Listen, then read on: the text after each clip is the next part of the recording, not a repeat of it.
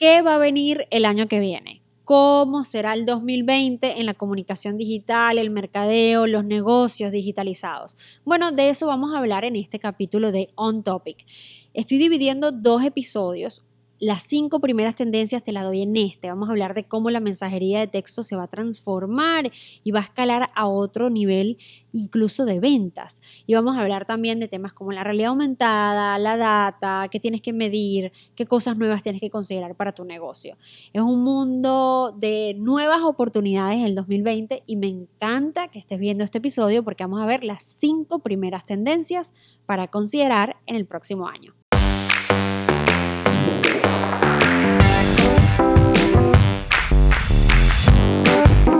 thank you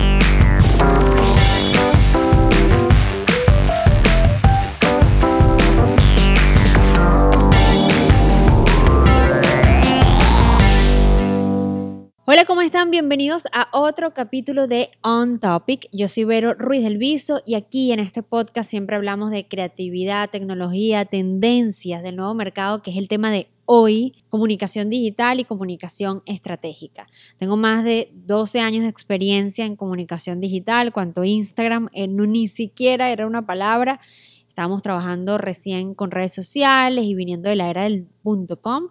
Y desde entonces he tenido la oportunidad de trabajar con marcas transnacionales, líderes de opinión, incluso marketing político.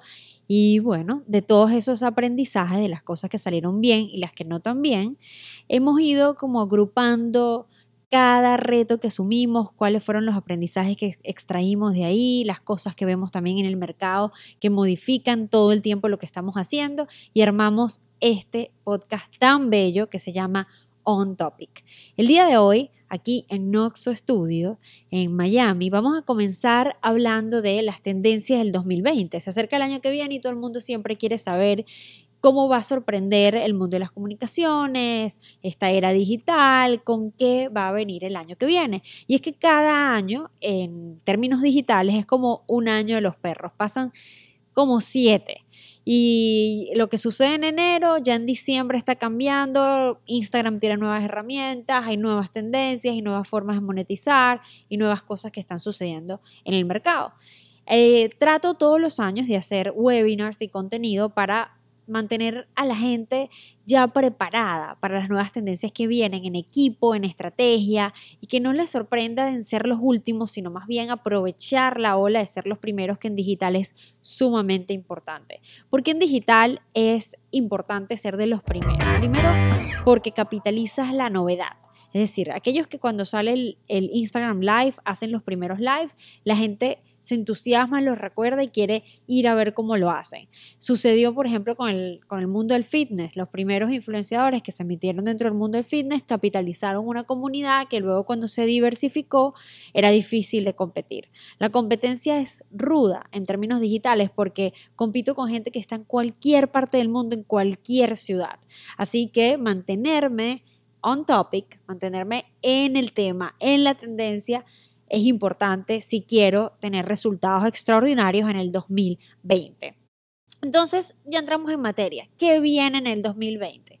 Bueno, lo primero que tienes que estar súper atento es que es el crecimiento del universo e-commerce. Si ya es fuerte para el 2019, ahora cualquier emprendedor, joven, no tan joven, que esté ya asumiendo montar un nuevo negocio, suele preguntarse primero cómo va a ser mi tienda en línea, cómo voy a vender digital, antes de considerar colocar una tienda en físico. Y no son números que digo yo, esto lo dice el New York Times. ¿Cómo ha cambiado la mentalidad no solo las grandes empresas o los grandes holdings de e-commerce, como puede ser eh, eBay, Alibaba, Amazon, sino cómo ya hasta el más pequeño emprendedor tiene conciencia y disposición de armar su negocio a través del el universo digital. Y como esto ya lo saben las redes sociales, los cambios que vamos a ver, sobre todo en Instagram y en Facebook, van a ser cómo ellas cambian y se modifican para que toda la compra suceda dentro de la plataforma social. ¿Qué quiere decir esto? Tú tienes tu tienda tu e-commerce, tu .com o colocas productos en Amazon, tu forma de vender online. Y una vez que tú tienes tu forma de vender online, te hace falta algo muy importante, que es generar tráfico. Por eso algunas tiendas en físico en los centros comerciales todavía funcionan, porque no tienen una marca construida, son simplemente un comercio, un negocio que vende zapatos, que vende franelas y se aprovecha o le saca provecho porque así lo decidió en su inversión al meterse en un centro comercial del tráfico que hay en el centro comercial. Ese es en el mundo 0.0. Ahora, en el mundo online, las redes sociales agrupan personas como si pudiera ser estos centros comerciales. Y si yo logro, logro en estas plataformas digitales frente a estas comunidades mostrar mis productos, puedo tener conversión a venta. Y es ahí donde vemos que los influenciadores han trabajado con marcas o las personas que crean contenido trabajan con marcas para poder llevar tráfico a esos sitios. Es decir, si, un, si usted para el 2020 está pensando montar un negocio, parte del el dinero que tiene que invertir no está solamente en levantar la página web, el .com y poner todos los productos en Amazon, sino en asegurarse que ese presupuesto también va a haber para generar tráfico, porque sin tráfico tu negocio cae, fallece y bueno, no importa que regales las cosas a un dólar, si nadie sabe que esas cosas están ahí, no se van a vender. Entonces, ahora con el crecimiento del e-commerce para el 2020, Instagram ha dicho y Facebook también, porque también están empezando a hacer pruebas para vender a través de WhatsApp para el año que viene. La intención es, si ya yo hablo en WhatsApp con esta cantidad de personas, yo simplemente con enviarle un link y que haga el pago a través de la plataforma de una manera segura, etcétera, y por eso se está hablando tanto de blockchain para el año que viene y cómo podría esta, el tema del blockchain modificar muchas cosas también dentro de redes. Lo que está sucediendo es que bueno, si ya lo más importante para yo vender es tener un buen producto y tener a la gente, nosotros como Facebook o nosotros como WhatsApp o nosotros como Twitter o nosotros como TikTok, ¿cómo vamos a ser nosotros la pasarela donde esa transacción ocurre? No tanto en tema de pago, no, sino de todo, el check-in, el check-out de los productos, etc. Eh, Instagram va a ser de las primeras plataformas en presentar eso. De hecho, ya hay pruebas, ya hay países que han testeado eh, este tipo de cosas. Actualmente tú puedes, por ejemplo, ver una foto y, decir quiero comprar esta cartera, pero cuando le das clic, al final te termina llevando a la tienda de Facebook, etcétera. Ahora van a estar más integradas y la intención sobre todo es que avance hacia el crecimiento que ha tenido en el mundo, sobre todo plataformas como WhatsApp. La mensajería ha crecido muchísimo.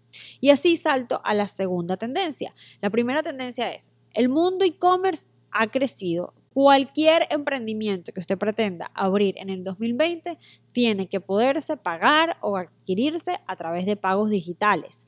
Y si estás queriendo emprender y tienes una tienda, asegúrate de tener tu versión online. Y lo más importante dentro del punto uno es que sepas que las plataformas van a cambiar a que si te gusta algo, lo puedas comprar al momento que lo ves en Instagram o al momento que lo estás conversando y estás negociando a través de WhatsApp. Ahora vamos con la segunda. Como bien les decía, eh, el tema de la mensajería ha crecido tanto, por eso se está considerando que puedas comprar a través de WhatsApp.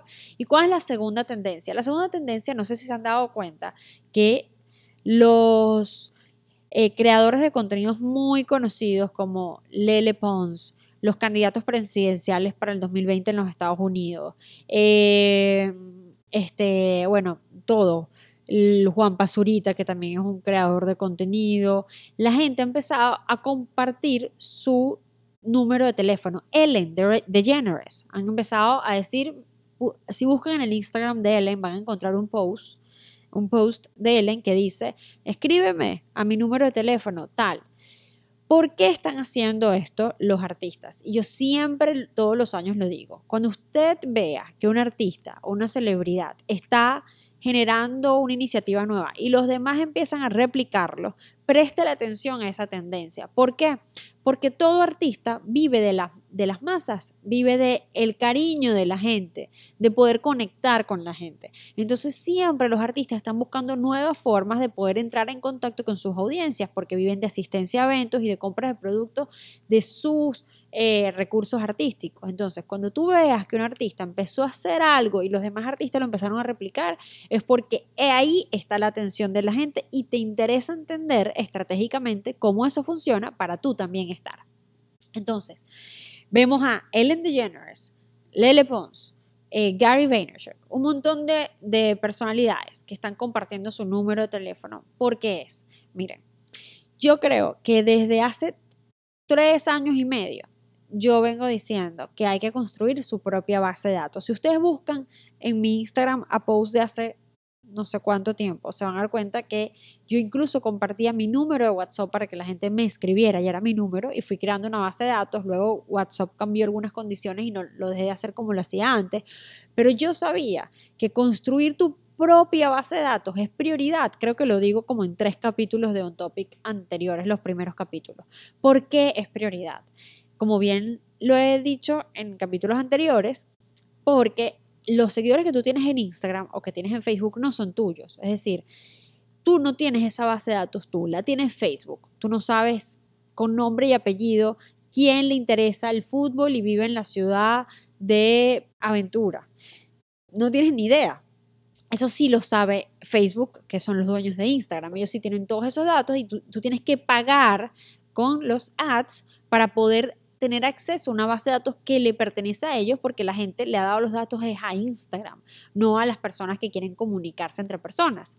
Lo que tú puedes hacer es generar muy, un valioso contenido e ir creando una comunidad en la que tú tienes nociones por las estadísticas de cuánto por, ciento es hombre, cuánto por ciento es mujer, cuánto por ciento vive en tal ciudad, en tal otra, pero no puedes justo sacar con pinza a aquella persona, mujer de mayor de 35 que vive en la ciudad de Nueva York y le interesa eh, escuchar sobre tecnología. Puedes preguntar y esperar a que la gente responda como un acto de fe. Pregunto y responderán, pero no tienes esa base de datos tú, tú tienes es un número. Tengo 140 mil seguidores, pero no sabes a ciencia cierta, más allá de los porcentajes que te muestra Instagram, no puedes decir quiénes serán de esos 146 mil los 10 que viven en República Dominicana. No los puedes determinar. Entonces, por eso, lo que ha ido sucediendo es, ah, wow, las redes sociales, su valor lo tienen que tienen bases de datos. O sea, su valor, lo que las hace valiosas en el mercado es que el producto es la gente y yo lo que compro es acceso a esa gente a través de los ads. ¿Y qué ha pasado con las celebridades? Bueno, de hecho, les cuento una anécdota. Hace dos años y algo, yo tuve la oportunidad de tener una reunión privada con un emprendedor muy conocido en la ciudad de Nueva York y dentro del mundo digital que se llama Gary Vaynerchuk. Para mí fue una reunión que me transformó un poco mi forma de pensar el entorno digital, tanto porque admiraba mucho su contenido como me parecía acertada algunas cosas o la mayoría de las cosas de su visión. Y por vueltas de la vida y gracias a, gente muy chévere y muy valiosa, logré tener una reunión en privado en su oficina en Nueva York.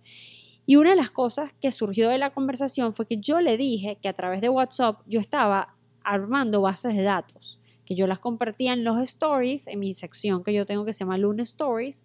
Le decía a la gente, si quieres escríbeme a mi WhatsApp, iba armando bases de datos por ciudades y les enviaba contenido especializado para escucharlo a través de su WhatsApp. Él le pareció increíble y gracias a eso se estableció una relación comercial de algunos proyectos que desarrollamos en conjunto con una de las empresas de él que se llama Pure Wow. Pero fue todo gracias a que yo le dije, Gary, esto es lo que estoy haciendo yo y creo también que lo deberías hacer tú. Y años después veo que explota esta, esta ola de mensajería de texto y él también está siendo parte, de hechos, de los pioneros. ¿Qué sucede? Porque los artistas comparten el, número de teléfono por lo que les he contado, para recoger base de datos de la gente y tienes tu número de teléfono. Y con el número de teléfono yo no dependo del algoritmo, dependo de que tú quieras o no seguir recibiendo mensajes míos, pero lo recibes directo en tu celular, es decir, no tenemos que coincidir. ¿Qué pasa con el algoritmo? Yo a veces publico y hay gente que me sigue y no ve mis publicaciones. Tenemos que coincidir, ya sea porque se conectaron más tarde, yo publiqué a las 6 y se conectaron más tarde, o porque nunca interactuamos y nuestro contenido como no interactuamos, el algoritmo lo detecta como que no es relevante para mí y estamos eh, separados. Entonces, para tú asegurarte llegar al 100% de tu base de datos, no hay forma que tú obligues a Instagram a que te asegure que todo el mundo va a ver tu contenido. Lo que sí puedes hacer con la mensajería de texto es que si la persona en verdad se quiere enganchar contigo, bueno, ellos van a abrir sus mensajes y tienen ese día el jefe que les escribió, su mamá, eh, sus hijos, su novio, y además tienen tus mensajes. ¿Y qué pasa? La mensajería ha evolucionado mucho. ¿Cómo que quiere decir que ha evolucionado? Ha evolucionado a videos, notas de voz, imágenes que puedes enviar, GIF, stickers. O sea, la mensajería ha evolucionado tanto que ahora con audio, video e imágenes y ilustraciones para, y emojis para poder ilustrar mi mensaje se hace demasiado más atractivo la conversación a través de mensajería de texto. Quizás antes, en la época de los SMS, que te llegara un texto de un tercero extraño, te, te caía pesado y te parecía un spam horrible porque ¿quién le dio tu teléfono? La diferencia con la estrategia de las que, que están haciendo los artistas y que se va a intensificar para el 2020 es la siguiente. Yo te doy, como Ellen DeGeneres, yo te doy mi número. Si tú me quieres escribir, es asunto tuyo. Es decir, yo no compro una base de datos de número de teléfono y te, llego a ti de forma spam a escribirte algo que tú no has pedido recibir. Pero como suele suceder en los mails o los correos por suscripción, tú te suscribes a este número de teléfono porque tú, por decisión propia, decidiste recibir información de esa persona. Entonces, no es spam porque la persona quiere, dice yo quiero recibirlo, Segundo, la interacción es mucho más rica porque puedo mandar notas de voz, es como más privado, no está público, te llegó a ti solamente tu celular, no es un grupo, es tú directo con un número. Y los artistas, los negocios y las empresas, e incluso los emprendimientos pequeños, empiezan a armar su base de datos.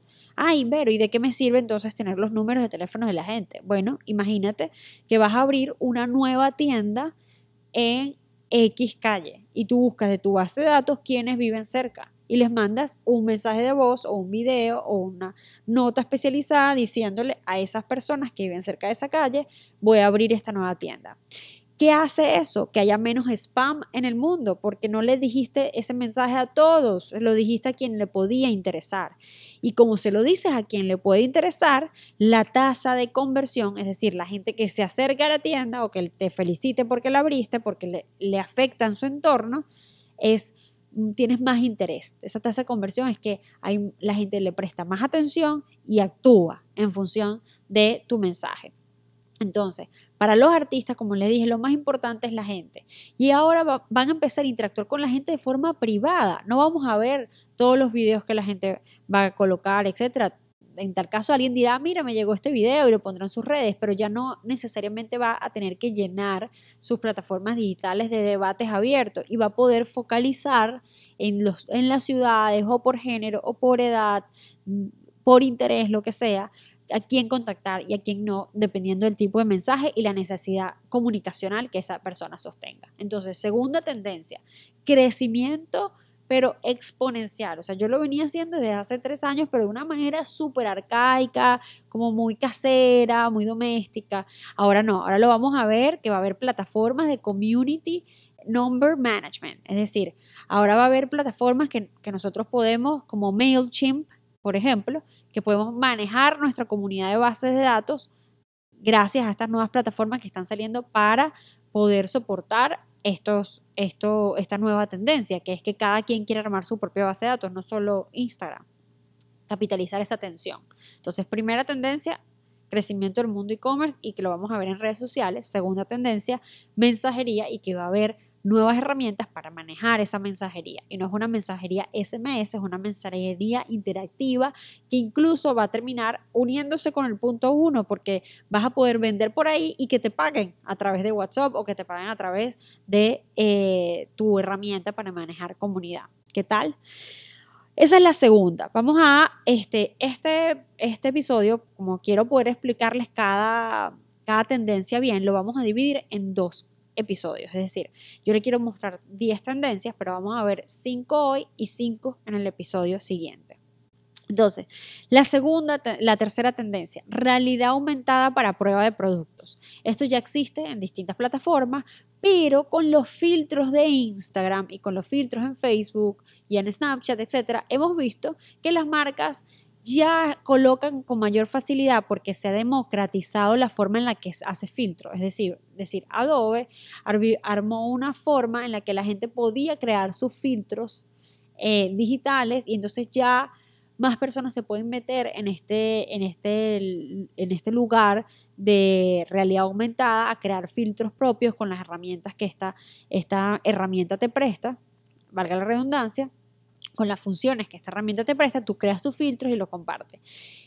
Ah, va a haber también como penalidad a los filtros que son ofensivos, a los Instagram dijo que iba a penalizar los filtros donde promueven cirugías plásticas mm, eh, mucho porque dicen que puede atentar contra la autoestima, la salud mental, etcétera, que tú agarres un filtro para cambiarte la nariz, para verte si tú te hicieras botox, etcétera. Esos filtros van a estar eliminados porque la industria de la cirugía fue de las primeras en utilizar esta tercera tendencia de la que estamos hablando, que es utilizar la realidad aumentada para mostrar cómo queda el producto final. Como la gente usaba los filtros de Instagram para embellecerse, la gente, y a algún genio se le ocurrió esto, que trabaja en el mundo de la cirugía, dijo, ¿y qué pasa si creo unos filtros que te, te pongan cómo vas a quedar? Vamos a probar cómo te vas a ver con carillas, cómo te vas a ver con la nariz, con los pómulos más marcados, ese tipo de cosas. Y la gente los probaba esos filtros y esa persona aumentaba su tasa de pacientes. Esto fue descubierto por Instagram, fue evaluado porque ellos están tratando de hacer de Instagram una comunidad lo más sana eh, mentalmente posible porque sienten que hay mucha presión dentro de la red social y por eso van a eliminar los, likes y están haciendo todas las pruebas para eliminar los likes, porque la gente, eh, Instagram quiere que la gente no se sienta presionada al estar ahí, sino cómoda. Entonces, por eso retiraron los permisos para este tipo de filtros, que son filtros como de cirugía estética. Sin embargo, las marcas de ropa, eh, la gente que trabaja con temas de viaje, va a empezar a colocar cada vez más, más comercios, no solamente las marcas grandes de maquillaje, sino comercios como lentes, eh, wearables, eh, ropa em, y como les dije, turismo también, a poner en realidad aumentada que si tú sigues esas cuentas puedes probar dentro de los filtros los productos. Puedes ver cómo te quedan los lentes y de una vez, si eso está conectado al punto uno de las tendencias, tú ves el filtro, te gusta el filtro y lo compras desde ahí, desde ahí mismo. Te pusiste el filtro, interactuaste con él y le das comprar y va a haber toda una sección de e-commerce dentro de eh, Instagram y estas plataformas donde puedes probarte los productos de manera virtual y pagar ahí. Es decir, tú vas a ir a las tiendas virtuales y vas a hacerte prueba de los productos a través de realidad aumentada con esta integración que ya se ha probado que funciona como los filtros y vas a hacer los pagos con todos estos avances que ya hemos visto que funcionan con las tiendas conectadas con el Facebook Market. Entonces, ese va a ser uno de los cambios más importantes. Cuando un cambio llega como tendencia que transforma la industria, es porque de alguna manera se salió del mundo de las grandes empresas y se democratizó con herramientas y funciones para que cualquiera lo pueda hacer en su casa. Cuando los filtros empezaron a crecer es cuando más personas empezaron a hacer filtros desde cualquier ciudad del mundo y cualquier persona en el mundo. Y lo mismo con Instagram. Antes Instagram lo tenía una cantidad de personas porque estaban en iPhone, cuando no sé si se acuerdan cuando salió, que solamente lo podías utilizar en iOS, y cuando creció Android, entonces se democratiza y ahí es donde se hace popular. Bueno, todas estas cosas de las que yo le estoy hablando en el punto 1, punto 2 y punto 3 son cosas que han venido como preparándose desde el 2019 para explotar a una escala mayor tener escalabilidad en el 2020. Vamos entonces a hablar de otra de las tendencias. La otra tendencia es qué va a pasar con la parte de números, de métricas, de analytics. Eso como, como toda esa data, porque hemos hablado durante varios años de big data, de recolección de datos, eh, de machine learning, de distintas funciones que trabajan con los comportamientos digitales y van recogiendo esa data y la van cruzando con comunicaciones o con ventas. Es decir, la data sirve para múltiples cosas, no solamente para, para poner ads o para crear posts en, redes. Sirve para transformar mercados, para crear nuevos productos, un montón de cosas. ¿Qué sucede? Muchas de las métricas digitales que utilizaban los emprendedores y la gente que usualmente escucha este podcast en un topic, que son gerentes de marca, profesionales de algún sector comercial o emprendimientos o personas entusiastas de la tecnología, normalmente veíamos el área de métricas y analytics como los estudios post comunicar, es decir, empezamos a crear una audiencia y luego nos metíamos en las estadísticas de Instagram y evaluábamos este y ahí veíamos en las estadísticas de Instagram cómo eran los comportamientos de esa audiencia, cuánto era el porcentaje de tal, etcétera, pero es como post comunicación, post creación de eh, mi comunicación y mis redes sociales. ¿Qué, ¿Qué sucede entonces ahora con la data? que hay una nueva corriente de la gente que estudia analíticas y que estudia números que dice que la data debería ser predictiva. Es decir, en vez de tú medir qué está sucediendo, entiendas los comportamientos y propongas cosas. Uno de los ejemplos más, eh, más fáciles de ver es Netflix. Cómo Netflix por la data que sus usuarios generan en el tipo de contenido que consumen, es decir, ven series de amor de este estilo, les gustan los episodios en los que suceden estas cosas, les gusta el tipo de historia que tiene este tipo de personaje, eh, hay una tendencia más fuerte en buscar cosas épicas o buscar humor con drama. Toda esa data la tiene Netflix. Y además la puede hacer contraste con la ciudad, los países, el género. Ellos saben un montón de cosas que ven los niños, que ven las madres, que ven las mujeres de 25 a 34 años, qué tipo de contenido consumen, con qué personajes se conectan. Tienen toda la data del mundo. Y con esa data perfectamente hacen algo, que no es solamente eh, medir el nivel de impacto de lo que hacen para impulsar los contenidos que funcionan, sino proponer contenidos nuevos. Y agarran y sientan a Shonda Rhimes, la, la, guionista de Grey's Anatomy le dice, mira, esta es la data que hemos extraído, ¿qué cosa nueva podemos inventar? Es decir, antes la mayoría de las personas utilizaban los datos y las métricas y lo que medían para asegurarse que lo que el mensaje que funciona siga repitiéndose y siga llegando a más gente. Sí, impulsemos lo que funciona. Pero ¿qué tal si con esa data ahora creamos cosas nuevas? Eso se llama métricas predictivas y creo que va a ser una de las de los crecimientos más grandes en las conversaciones sobre redes y marketing digital y comunicación digital más importantes. Como si estamos en un universo de datos, sabemos seleccionar los datos que, que podrían generar cambios y predecir nuevas, nuevo crecimiento en mi negocio. Luego, eso es con el lado de data y esa es la tendencia número cuatro.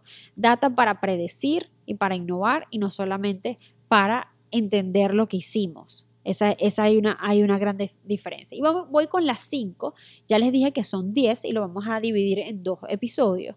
Pero las cinco me encanta porque está transformando todas las industrias, que es el tema del delivery y la suscripción. Eh, Hubo grandes avances en el 2019 y en el 2018, por ejemplo, en el área hasta incluso profesionales de la salud. Hay un negocio que se llama Smile Direct Club o el, Club de Directo de la Sonrisa, como lo queramos traducir, que es, por ejemplo, con el mundo de la odontología, aquellas personas que quieren usar aparatos y que quieren usar los Invisalign, que son esos como especie de, de, de férulas invisibles que te colocas y te van modificando la posición de los dientes, como si tuvieras un retenedor o un aparato, eh, unos brackets. Ellos tú te suscribes, te hacen una prueba casi que toda digital y te empiezan a mandar los Invisaligns a tu casa y no, no hay consultorio, no hay tratamiento médico, eres tú directo con un odontólogo especialista que revisa tus imágenes y te envía eh, lo que el tratamiento que te toca y te llega por no sé cuántos meses hasta que tus dientes se transformen. ese nuevo planteamiento del negocio hacia el mundo e-commerce no es solamente por lo digital que es solicitar el negocio, sino por el mundo del delivery. Y miren este, este cambio tan importante para que lo tomemos en cuenta para nuestros negocios de cómo podemos transformar, porque ya la gente quiere que las cosas le lleguen a su casa. Y el universo delivery está transformando tanto la industria de gastronomía, sobre todo, y las está transformando todas, pero voy a usar el ejemplo de la gastronomía para que ustedes lo logren ver más. Antes de ayer, o hace pocos días, el CEO de McDonald's fue despedido. Y una de las razones por la que despidieron al CEO de McDonald's fue porque ellos tienen unas reglas muy fuertes del tema de, o sea, o muy estrictas del tema de sexual harassment o acoso sexual por casos que fueron denunciados eh, dentro de la organización McDonald's. Y ellos decidieron hacer como unos estatutos muy rígidos y muy exigentes en función de evitar que haya casos de sexual harassment o de acoso sexual dentro de la corporación. El CEO de McDonald's tuvo una relación consensuada, es decir, una relación de novios normal, ni no sexual harassment, con este, un miembro de la organización. Y como están los estatutos, la junta directiva votó y, se, y sale el CEO de McDonald's. Pero ¿por qué les cuento esto? Porque una de las gestiones este CEO era uno de los CEO más exitosos que ha tenido McDonald's en cuanto a ventas, crecimiento, crecimiento en la bolsa eh, de las acciones de McDonald's y de cambios importantes que hizo para mantener a McDonald's en una, eh, como corporación en un momento muy crítico por las transformaciones que hay dentro del mundo de la gastronomía hoy en día y la forma en la que la gente consume alimentos sabiendo que ahora son más saludables. Y este CEO hizo una gestión dentro de McDonald's que fue valorada positivamente, esto no lo digo yo, lo dice Bloomberg, que estuve leyendo todo un artículo de investigación, eh, fue muy, estuvo muy bien valorada por lo que logró en términos de, de salud y de modificación de productos, hasta las cosas que logró en términos financieros, como el tema de la bolsa, etc.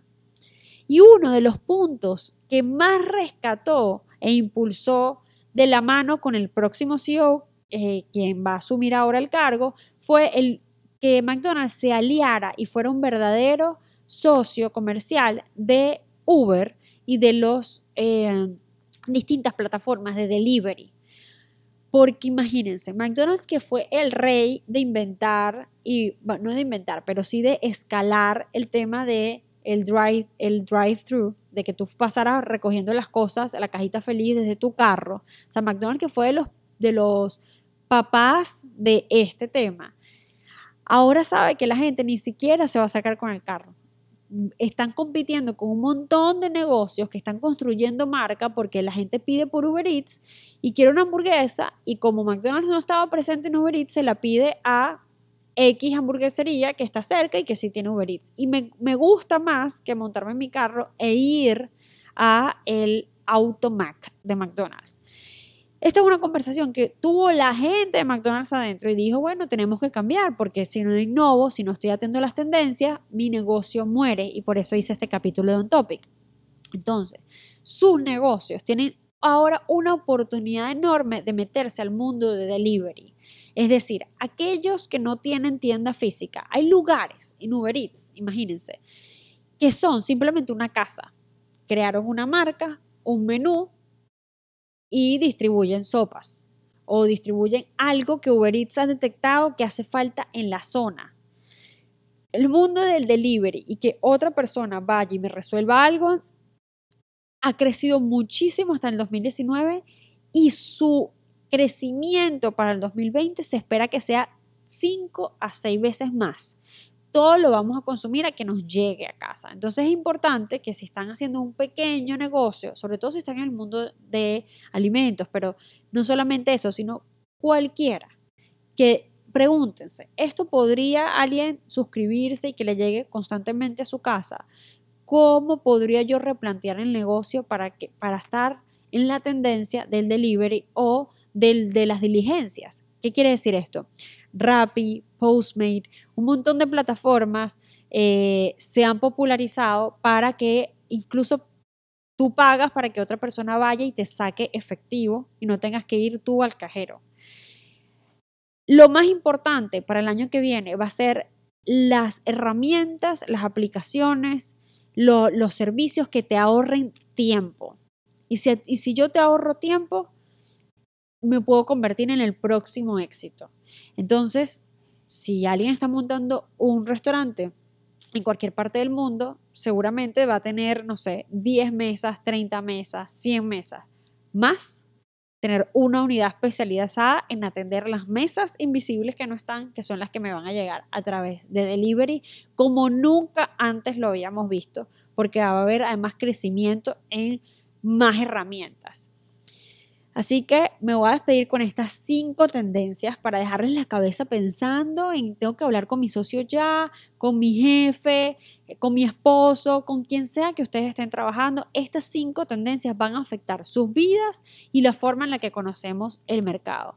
Ya les dije, el tema del e-commerce, el tema de las bases de datos propias hechas con el tema de la mensajería, eh, la data predictiva, la realidad aumentada como filtros y el universo de delivery. Esas son las cinco tendencias que escuchaste solamente aquí en un topic, donde yo me leo unos artículos súper complejos y lo trato de traducir a una conversación normal entre amigos para que, bueno, para que todos brillemos, porque en el 2020, ¿por qué no vamos a brillar? Si cada año es una oportunidad valiosísima para crecer.